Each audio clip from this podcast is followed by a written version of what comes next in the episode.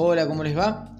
Bueno, vamos a continuar con lo que veníamos haciendo en estos últimos programas, que es eh, trabajar y presentar algunos filósofos eh, importantes a lo largo de la historia. Ya tuvimos la presentación de lo que fue Platón, en el último encuentro hablamos de Tales de Mileto y hoy es el turno de San Agustín. Para eso la tenemos a Micaela nuevamente, para que nos continúe contando la historia de estos filósofos, una pequeña introducción sobre cada uno de ellos. Así que bueno, Micaela, si querés presentarnos al filósofo del día de hoy. San Agustín. San Agustín de Hipona, 354 años antes de Cristo. Fue un sacerdote filósofo de la Iglesia Católica. Dedicó su vida a la reflexión profundamente sobre la teología y la política, lo que sostengo las bases de una parte importante de la filosofía medieval y moderna.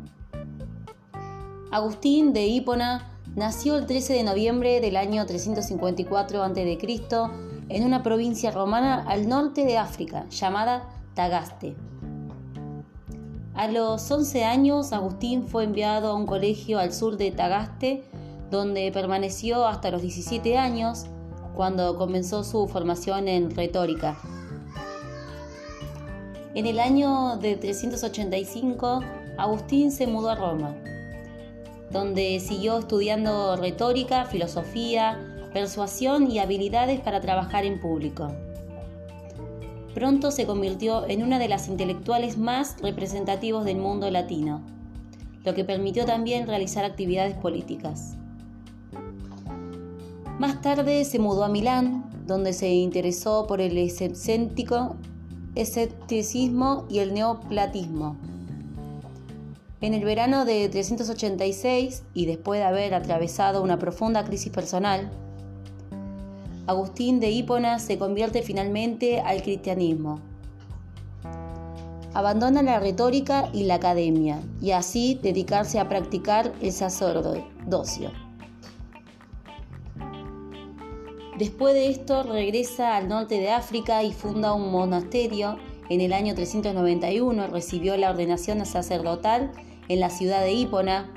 A partir de ahí fue conocido como Agustín de Hipona y pronto lo reconocieron como un gran predicador. Agustín de Hipona murió en el año 430 a la edad aproximadamente de 75 años, luego de haber sido nombrado obispo y un patrón de clero regular. Agustín de Hipona fue reconocido no solo en Italia y África, sino en España y en Medio Oriente.